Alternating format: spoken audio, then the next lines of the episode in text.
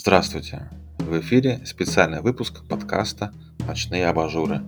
Здесь мы ищем ответы на вопросы самому себе. Мы предлагаем осмыслить свой личный опыт и выразить его в эссе на заданную тему. Сегодня будем искать ответ на вопрос «Что в жизни самое грустное?». Текст писательницы Светланы Бондаренко читает Светлана Царева. Музыкальное оформление приготовил Михаил Гаврилов – Обложку нарисовали Николай Калинин и Кирилл Мореченков, продюсер Денис Никитас. Сегодня мы услышим три рассказа Светланы Бондаренко из ее цикла «Что в жизни самое грустное». Рассказы «Толстолобик», «Пасха» и «Чудо». Рассказы автофикциональные, то есть художественные, но основаны на реальных событиях из жизни автора. Это рассказы о детстве, о памяти, о родителях и о простых житейских радостях, походах на базар по воскресеньям, поездках летом на дачу, рыбалке с отцом и елки на Новый год. Когда я была маленькая, много раз задавалась одним и тем же вопросом. Что в жизни самое грустное? Спрашивала маму, крестную, подругу из детского сада, воспитательницу, прохожих. За несколько месяцев ответов накопилось столько, что я боялась навсегда потерять их в памяти – Тогда я попросила маму научить меня писать. Она согласилась, и спустя пару недель я уверенно складывала буквы в слова. Моя идея порой достигала абсурда. Стоило только подойти к новому человеку, как я сразу задавала ему свой вопрос. Дослушав до конца, я медленно, большими круглыми буквами записывала его историю в свой розовый блокнот. Вскоре он закончился, и мне купили синий. Через несколько лет – образовалась целая стопка исписанных блокнотов, хранивших людские горести. Какие-то заметки были совсем коротенькие, а из иных можно было составить целый роман. Лет до восьми я помнила каждый изгиб бровей своего собеседника.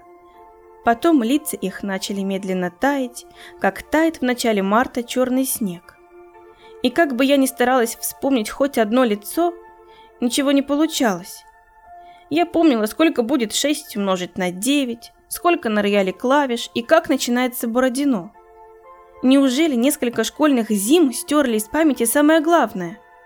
Тогда рядом с заметками я решила рисовать небольшой портрет каждого рассказчика. Однако, когда я перешла в третий класс, времени на интервью становилось все меньше, а потом и не было вовсе. Да и люди отвечали холодно и коротко, а некоторые, не дослушав, шли дальше – мне казалось, я не узнала ответа на самый важный вопрос, на который не мог ответить ни один учитель. Я спрашивала, что же на земле самое грустное? Когда я окончила школу, мама решила выбросить из гаража весь скопившийся за 9 лет ученый хлам. В коробках из-под обуви лежали помятые зеленые тетради по математике, засохшие пластилиновые зверьки, пожелтевшие ноты и даже порванные нежно-розовые пуанты – я подавала маме вещи, а она, не глядя, бросала их в бездонный мусорный мешок. Они звенели около двух секунд, а потом навсегда исчезали. За коробками под слоем пыли лежали мои детские дневники с интервью, которые я пыталась отыскать уже несколько лет. На залитых чаем страницах по-прежнему хранились десятки историй. Пролистав множество листов, мой взгляд остановился на одной расплывчатой от воды строчке – Самое грустное – это когда ты не можешь вернуться домой. Я вспомнила этот день. Мне было тогда не больше семи. Отчаянная метель поднимала в воздух клубы снежной мглы и закликающие голоса рыночных продавцов. В те годы даже у нас на юге бывали настоящие снежные зимы. Мама заставляла меня мерить на тонкой картонке какие-то бежевые зимние сапоги. Я злилась, но сказать ничего не могла, потому что продавец с надеждой в своих больших серых глазах смотрел на мои замерзающие ноги. Пока мама оценивала другую обувь, я сошла с промокшей картонки и направилась к продавцу. «Дядя, а можно у вас кое-что спросить? Не про сапоги?» Он таинственно улыбнулся, словно ждал моего вопроса. «Спроси». «Что на земле самое грустное?» Продавец со всей строгостью посмотрел на товар. «Ты знаешь, я тоже об этом думаю. Мне кажется, это когда ты хочешь вернуться в родной город, а в нем ничего родного больше нет. Мне показалось, что метель начала свистеть еще сильнее. Тогда что же самое хорошее? Что ты можешь иногда вспоминать о том, когда он был родным. Он подмигнул, и в его серых глазах мелькнул яркий белый свет. В это мгновение мама сказала, что нам стоит поискать обувь в другом месте. Толстолобик Солнце тогда не обжигало так сильно, как сейчас, а светило как-то даже ярче и, что самое главное, ласковей. Или мне только так казалось. Целые дни я проводила во дворе под нашей старенькой грушей, которая своими сплетенными ветвями и листьями, съеденными насекомыми, прикрывала раскаленное солнце. Была у нас в семье негласная, даже немного странная традиция – ходить по воскресеньям на базар. Базар! Южный базар! Сколько специй, духоты, запаха рыбы и шума толпы – персики, трескающиеся на прилавках, арбузы, надломленные дыни, круглые синие сливы. Мы часто ходили туда с мамой вместе. А еще чаще я умоляла оставить меня дома, чтобы не нести пакеты. Так случилось и в тот день. Мама вернулась только с одним пакетом, серым, перевязанным каким-то засаленным шнурком. То ли от того, что она шла слишком быстро, то ли от того, что с дона дул сильный ветер, Пакет этот вздрагивал при каждом ее шаге. Она оставила его на веранде около мандаринового дерева и ушла на кухню. Я подбрасывала мяч вверх, пытаясь зацепить самую высокую ветку груши. Мяч летел между кронами, замедляясь в вышине, а затем стремительно падал вниз. Спустя пару минут пакет начал извиваться, как змей, и почти прыгать по столу. Еще мгновение, и он бы упал на пол – я бросила мяч и подошла ближе. Раскаленный воздух изредка прорезало жужжание мух. Пакет бился еще более отчаянно. Трудно было понять его намерение. То ли он угрожал, то ли звал на помощь. Я прикоснулась к шнурку, стараясь развязать его как можно более аккуратно. Кто-то в пакете замер в ожидании. Резко пакет порвался, и как по команде оттуда выпрыгнула крупная серая рыбина и плотным липким хвостом ударила меня по руке. Так же неожиданно могла бить по пальцам только учительница скрипки, когда я фальшиво играла гаммы. Мама часто приносила с базара рыб, и огромных, и совсем крошечных, серых, липких, гладких, с выпуклыми страдальческими глазами – эта же рыба подпрыгивала на столе так же ритмично, как подпрыгивает брошенный об асфальт упругий мяч. Она билась плавниками, хвостом, головой о деревянный покоцанный со всех сторон стол. Это была та самая пугающая рыба, которую в народе называют толстолобик. Я узнала ее сразу же, потому что таких мы ловили с папой, когда он был жив.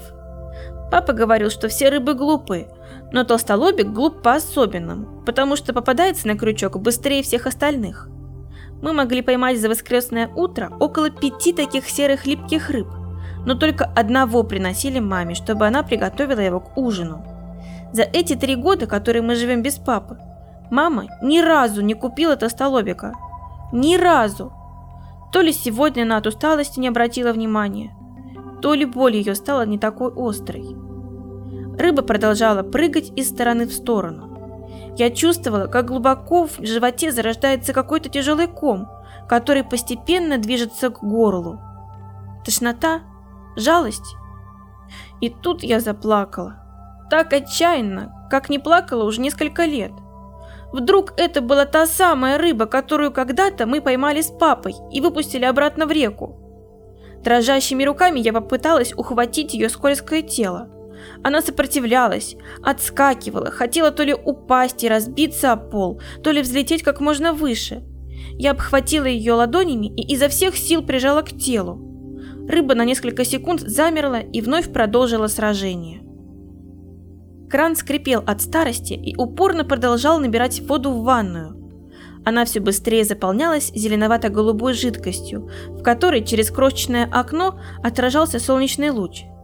Рыбе явно стало спокойно. Она лавировала по ровной водяной глади и изредка врезалась в бортики в ванной. Я принесла корку хлеба и начала бросать ей небольшие крупицы. Она устало открывала рот и послушно заглатывала каждый кусок.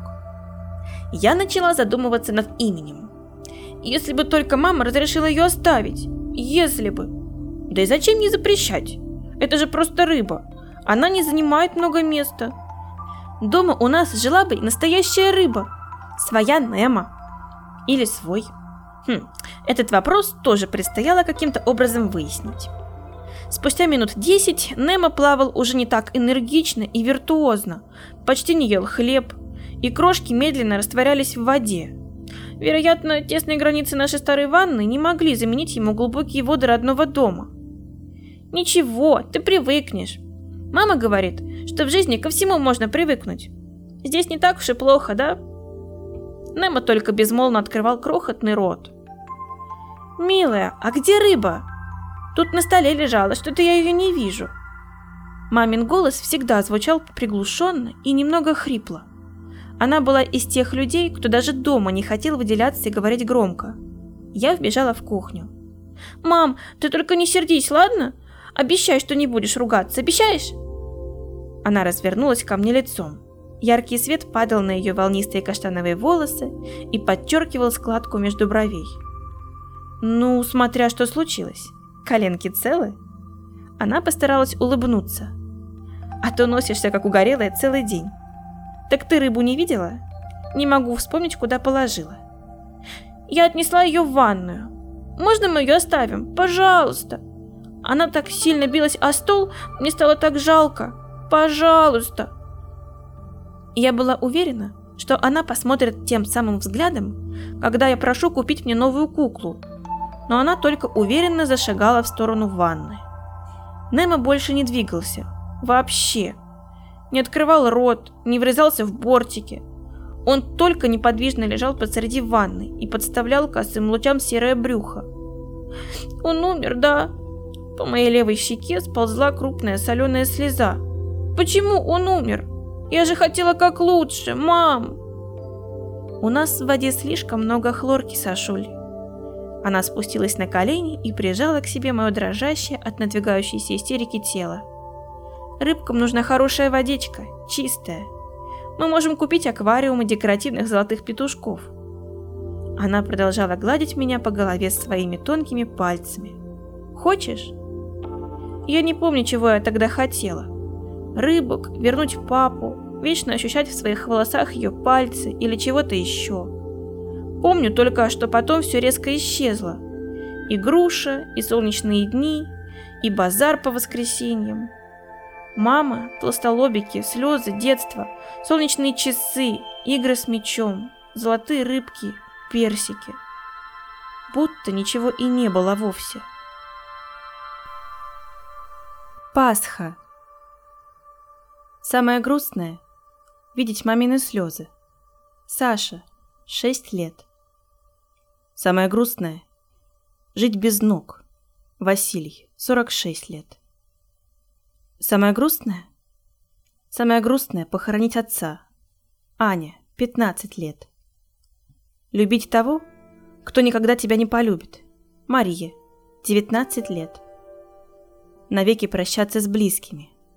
Зинаида, 86 лет. Никогда не вернуться домой. Володя, 28 лет. Самое грустное – видеть, как дочь выросла без отца. Папа.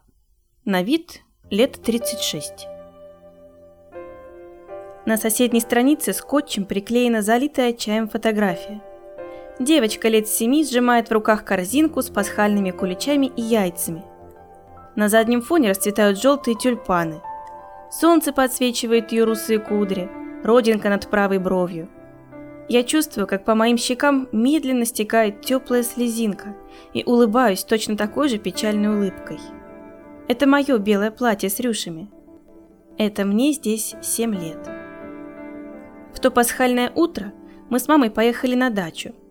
Я несла плетеную коричневую корзинку с завернутыми в полотенце куличами и несколькими разукрашенными яйцами. К концу апреля с реки дул уже теплый южный ветер, и только ранним утром воздух был пропитан приятной прохладой. Идти нужно было долго, вдоль рощи, которую все местные называли «змеиной».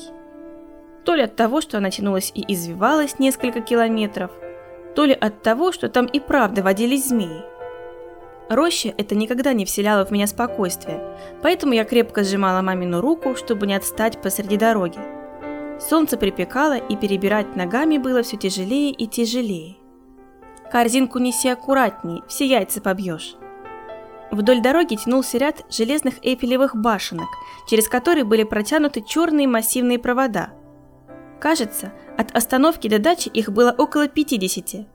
Каждый раз я пыталась посчитать их точное количество, и каждый раз сбивалась после 41-й. Так мы добрались до нашего зеленого с облупившейся краской деревянного забора, через который опрокидывалась массивная ветка цветущей вишни. Кое-где в саду зацветали тюльпаны, а так земля была влажной и черной после долгой и дождливой зимы. Мама поставила на кухне чайник и достала из буфета три кружки. «Мам, а зачем третья? Нас же двое!» «Кое-кто придет». «Кто?» Я выронила от неожиданности из рук собранный букет желтых тюльпанов. К нам никогда никто не приходил. Увидишь. Подними цветы и поставь в вазу. Она задумчиво посмотрела в крошечное настенное зеркало, поправила вылезшие из пучка пряди и вышла обрывать мяту. Время начало идти медленнее. Я думала, что если бы не умерла бабушка, мы бы обязательно поехали вместе. Это была первая Пасха без нее и первая весна. Бабушка была самой изящной женщиной из всех, кого я встречала. Такой нежной и простой. Если бы только можно было любить кого-то еще сильнее, я бы выбрала ее. Самое грустное, когда близкие уходят в твоем детстве, и ты не успеваешь понять, насколько сильно вы, оказывается, дорожили друг другом. С желтого куста осыпались мелкие цветочки, напоминающие звездочки. Я десятый раз обходила сад – считала иголки на еле, бросала ягоды прошлогоднего шиповника в соседских кур. Тут я услышала, как маминому тихому голосу отвечал низкий и отрывистый мужской. Я подбежала к дому. Около порога стоял высокий мужчина, громко говоря и широко размахивая руками. Он обернулся.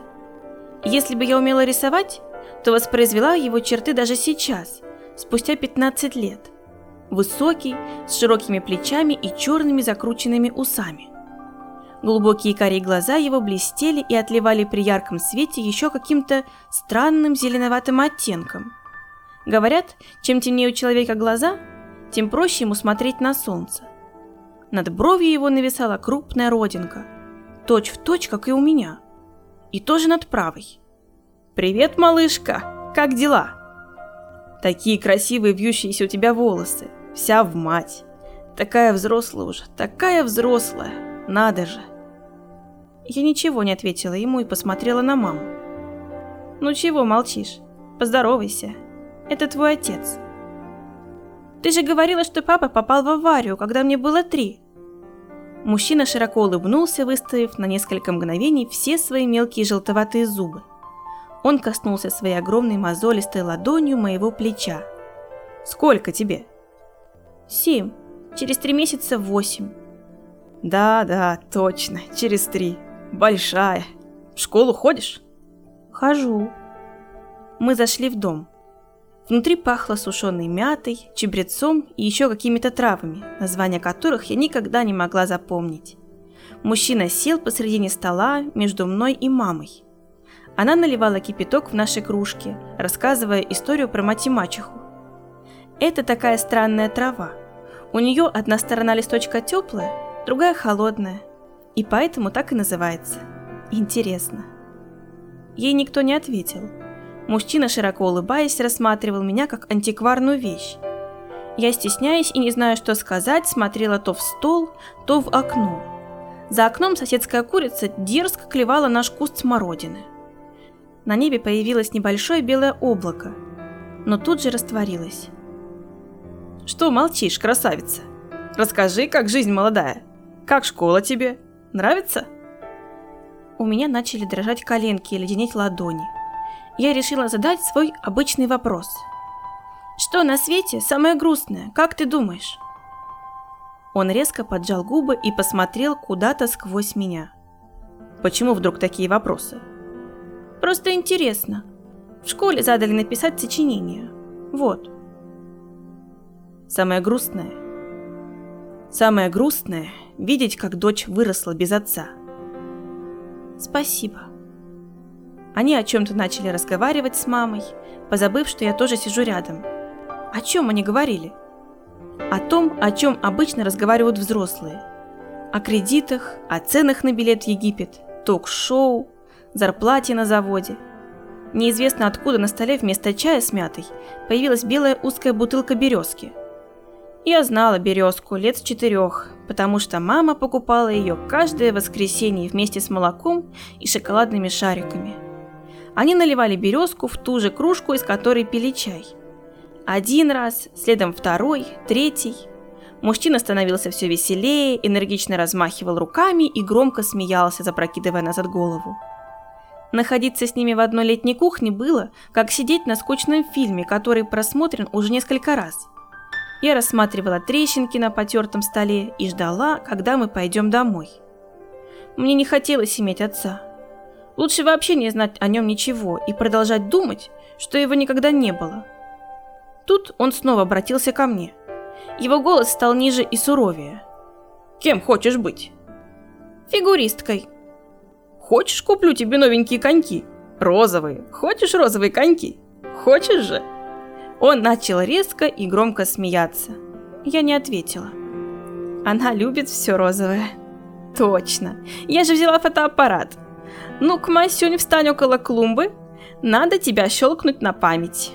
Мама говорила медленно, как на распев, заикаясь после каждого слова. После березки от мамы оставалась только внешность. Я ненавидела фотографироваться. А еще больше ненавидела, когда она называла меня Масюней. И не хочу. Встань, кому говорю. Я поднялась со стула и расправила белое платье. Она неуклюже вытащила из чехла черный фотоаппарат и посмотрела в объектив. Вот так, чуть правее, чтобы было цветы видно. Мужчина протянул мне корзинку с куличами и яйцами. «Ну-ка, держи, дочурка, как пасхальный кролик будешь, как раз в белом». «Что ж, Христос воскрес!» Я с трудом сдерживала подступающие слезы и улыбалась изо всех сил. Мама с щелчком нажала на кнопку. «Чудно!» После чудно все растворилось так же, как и белое облачко на небе. Отец так и не купил коньки, ни розовые, ни какие-либо еще. Да и больше он не появлялся. Ни на Пасху, ни в обычный день. На дачу мы больше не ездили. Скорее всего, там все уже заросло сорняком. Или наоборот, соседские куры склевали за эти годы всю зелень. Самое грустное, что я так и не сосчитала, сколько в Змеиной роще было эйфелевых башенок, хотя это уже и не важно. Чудо. Когда мы были детьми, с нами происходили какие-нибудь новогодние чудеса? Я не могу вспомнить совершенно ничего, словно все детство слилось в одну бесконечную зиму. Вовка посмотрел на кружащуюся за окном московскую вьюгу. После смерти мамы он с каждым годом отдалялся все дальше. Это был наш последний вместе проведенный Новый год. Надо вспомнить. Наверняка что это было. Я тоже перевела взгляд на метель. Какая-то старушка несла к подъезду купленную около метро крохотную елку. Новогодние чудеса? Я вспомнила синюю машинку, которую папа подарил Вовке перед тем, как навсегда уйти, пасочки из грязного песка на детской площадке, деревянные санки с ржавыми полозьями, костюм зайца, который мама шила для Вовки. Но новогоднее чудо? А нет, одно чудо все же произошло. Никто из нас не хочет вернуться в прошлое, но каждый желает провести там хотя бы день. Это случилось в канун нового 2002 года, когда вьюга отчаянно поднимала в воздух снежную мглу. Вовка с самого утра сидел на подоконнике и рисовал на запотевшем окне маленькие снежинки. Если в Новый год со всеми происходят какие-то чудеса, то почему у нас не случается ничего? Не приходит Дед Мороз, нет никаких подарков. Вовка из-под лобья посмотрел на маму. Мама была из тех, кто громче всех смеется на чужих праздниках, но молчит дома. Говорил всегда папа, а она кивала и улыбалась. В последний месяц мама почти не поднимала голову, беззвучно плакала и подносила к глазам розовый носовой платок. Она сидела в папином кресле и тонкими бледными пальцами довязывала красно-белый шарф. По деревянному с черными щелями полу бесшумно катился клубок шерстяных ниток. Вьюга беспощадно качала деревья за окном, и даже в доме были слышны ее грозные завывания. Мы постепенно теряли друг друга, потому что это был первый Новый год без папы. Этому большому горю было слишком мало места в нашем доме. До тех пор, пока не выглянут первые весенние лучи солнца, папа будет гулять в мире теней. Но он все равно с нами, потому что у каждого из нас есть тень. Видишь ее, вовчонок? Вижу, мам. Вот. Когда солнце будет светить чуть ярче, папа вернется. А зачем он туда ушел? Потому что каждый из нас должен когда-нибудь туда уйти. Мама всегда думала, что сочинила эту историю для Вовки, но на самом деле для самой себя. Почему у нас нет елки? Вовка свесил с подоконника тонкие ножки в полосатых колготках. Когда папа был тут, у нас всегда была елка. Я хочу достать, наконец, наши елочные игрушки. Вов, прекрати. Ну, пожалуйста, мама. Он опустился на пол и вцепился маленькими ручками в шерстяной клубок. Пойдем купим елку. До Нового года еще есть время. Как придет Дед Мороз, если у нас нет даже елки? Мама, слышишь? Не отпущу, пока не пойдем. Пожалуйста. Из-за того, что он так долго смотрел на снег, его серые глаза казались еще светлее. Уже все закрылось, Вов, слишком поздно. Да даже если и продают, на что мы будем покупать? У меня есть 200 рублей. Мне папа еще месяц назад дал.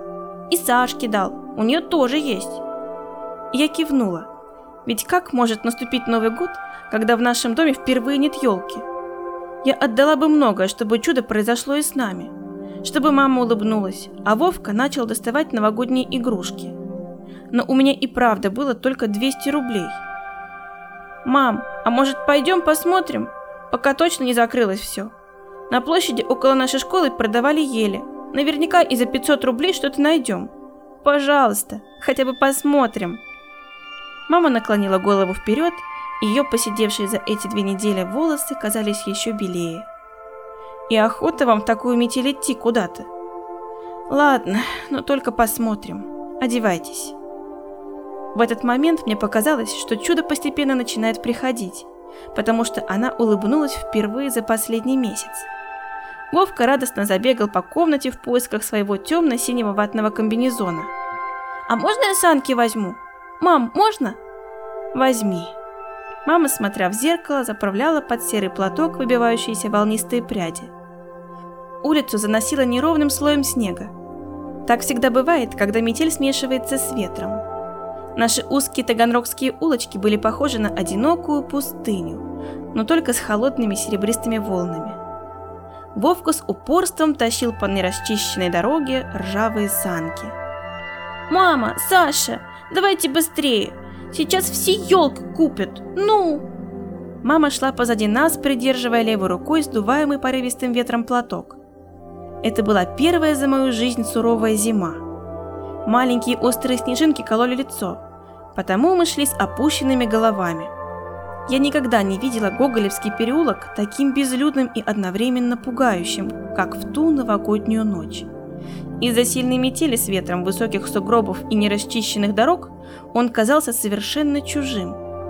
Как счастливы были люди, которые сидели уже за новогодним столом при свете желтой лампы.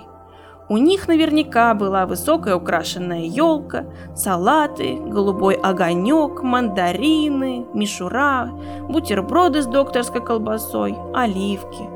И папа. И они все вместе в теплой комнате ждали полуночи. А у нас не было ничего из этого. Даже елки. От этой мысли мне стало так жаль Вовку, маму и себя, что всю дорогу до площади я смахивала с щек ледяные слезы.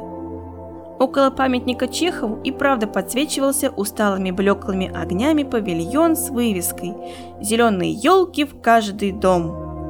Мы с Вовкой вбежали первыми, и пока шла мама, начали рассматривать самые пышные сосны. «Смотри, какая высокая! А вот это как тебя?» Вовка указал пальцем на огромную зеленую пихту. «Это точно дорого стоит. Пихты всегда дорогие», Продавец торопливо складывал в угол заметаемые снегом елки в одну большую кучу. «Еще минут пятнадцать и закрываюсь. До следующего года!» Он широко улыбнулся и посмотрел на только что вошедшую маму, вероятно, ожидая от нее реакции на свою шутку. «В какую цену у вас сосны?» Вовка замер и, не моргая, смотрел на продавца. На Вовкиных длинных черных ресницах замирали узорчатые снежинки – Самая дешевая 550. Я взяла брата за руку. В уголке его глаз заблестела крупная капля. То ли слеза, то ли растаявший снег. А за 400 не отдадите? Нет, уже и так цена ниже некуда. Брать будете? За спиной продавца какая-то женщина в серой дубленке и высокой меховой шапке, каких я раньше нигде не видела, не торопясь оценивала пышные пихты – она появилась беззвучно, как появляется первый снег. Я представила, если у мамы была бы такая же белая шапка, а не потертый серый платок, она была бы намного счастливее. Не будем, спасибо. Мама по обыкновению опустила голову, положила потрескавшиеся руки в карманы и направилась к выходу. Вовка еще секунд десять разглядывал заметаемые снегом сосны, а потом, пиная снег, медленно пошел вслед за мамой. Продавец бросил в кучу последнюю ель. «Прости, Вовчонок, ты же сам понимаешь, мы не можем полтысячи отдать за елку. В следующем году я тебе обещаю, обязательно купим, хорошо?» По тембру маминого голоса было понятно, что она чувствует себя виноватой. Вовка молчал и продолжал катить санки и смотреть, как в свете фонаря летели гонимые ветром снежинки. Часы на площади показывали ровно восемь. Наверное, по телевизору уже началась ирония судьбы. Мы с папой включали ее каждый год. Только после окончания фильма он разрешал накладывать салат. На улице стало тише. Ветер понемногу отступал, а снежные хлопья падали более спокойно и прямо. Вовку устало тащил санки, которые уже покрылись плотным слоем снега. Тишину нарушали только шелест Вовкиного комбинезона и чьи-то тяжелые и быстрые шаги сзади – «Подождите, подождите! Женщина, остановитесь, пожалуйста, на минуточку!» У меня резко затряслись колени. Когда я оборачивалась последний раз, сзади нас никого не было. Мы остановились. За снежным занавесом стояла та самая женщина в серой дубленке и пушистой меховой шапке. Ее лица из-за пышной заснеженной пихты, которую она держала, почти не было видно. «Это вам! С наступающим!» Она протянула маме дерево, с которого тут же слетели комки рыхлого снега. Вовка от удивления приоткрыл рот. «Простите, вы о чем?» «Я слышала, что у вас не хватило денег. А деткам без елки в Новый год никак нельзя, да? Как тебя зовут?» Она, улыбаясь, посмотрела на Вовку. Из-под нее белой шапки выбивались вьющиеся каштановые пряди. «Вова, очень красивое имя у тебя. И ты же ходишь на Новый год елку, правда?» «Хочу!» Конечно, до Нового года еще успеешь украсить. Она повернулась к маме и еще настойчивее протянула ей пихту. Мне казалось, она светится каким-то волшебным светом. «Что вы? Мы не можем просто так взять!» Мама расстегнула пальто и начала доставать из внутреннего кармана смятые купюры. «Вот, возьмите, пожалуйста». «Даже не думайте, я не возьму ни в коем случае. Мне просто захотелось сделать подарок. Тем более такая ночь. Все мечты должны сбываться. Мама с улыбкой потянулась за пихтой. Спасибо вам. С наступающим. Когда она уже развернулась, Вовка закричал своим тоненьким, даже песклявым голосом на всю улицу. «Спасибо!» Женщина обернулась и помахала нам рукой. Как странно, что я совсем не помню ее лица, только огромную меховую шапку. Ее фигура в сером пальто постепенно растворялась в снежном тумане и через пару минут совсем исчезла. «Мам, а может на санки ее положим, а я повезу?» «Спасибо, Вовчонок, я донесу, все хорошо». Мама не скрывала улыбку и аккуратно, даже с некой гордостью крепко держала пихту. «Мам, видишь, а ты не хотела идти. Чудеса случаются». Я одной рукой поддерживала свисающие ветки. «Случаются, конечно, случаются. Сейчас еще салатик приготовим с тобой, да? У нас там горошек есть и колбасу у соседей попросим». Вовка бежал впереди, расчищая сапогом маме тропинку. «Вот, сейчас придем и сразу украшать. Я помню, куда папа коробку с игрушками убрал в прошлом году. Она там, на антресоле лежит». Надо же, Саш, я совсем не помню эту историю. Мне, наверное, лет пять было. Вовка равнодушно допивал остывший кофе. Он даже не улыбнулся. С его лица за минувший год окончательно стерлись родные черты. К следующему году он забудет еще больше. Рядом с окном переливалась желтыми огнями невысокая пышная пихта. Это был специальный выпуск подкаста «Ночные абажуры. Что в жизни самое грустное?». Поддержать нашу работу и получать эксклюзивный контент можно через ВК Донаты и через сервис Boosty. Ссылки будут в описании.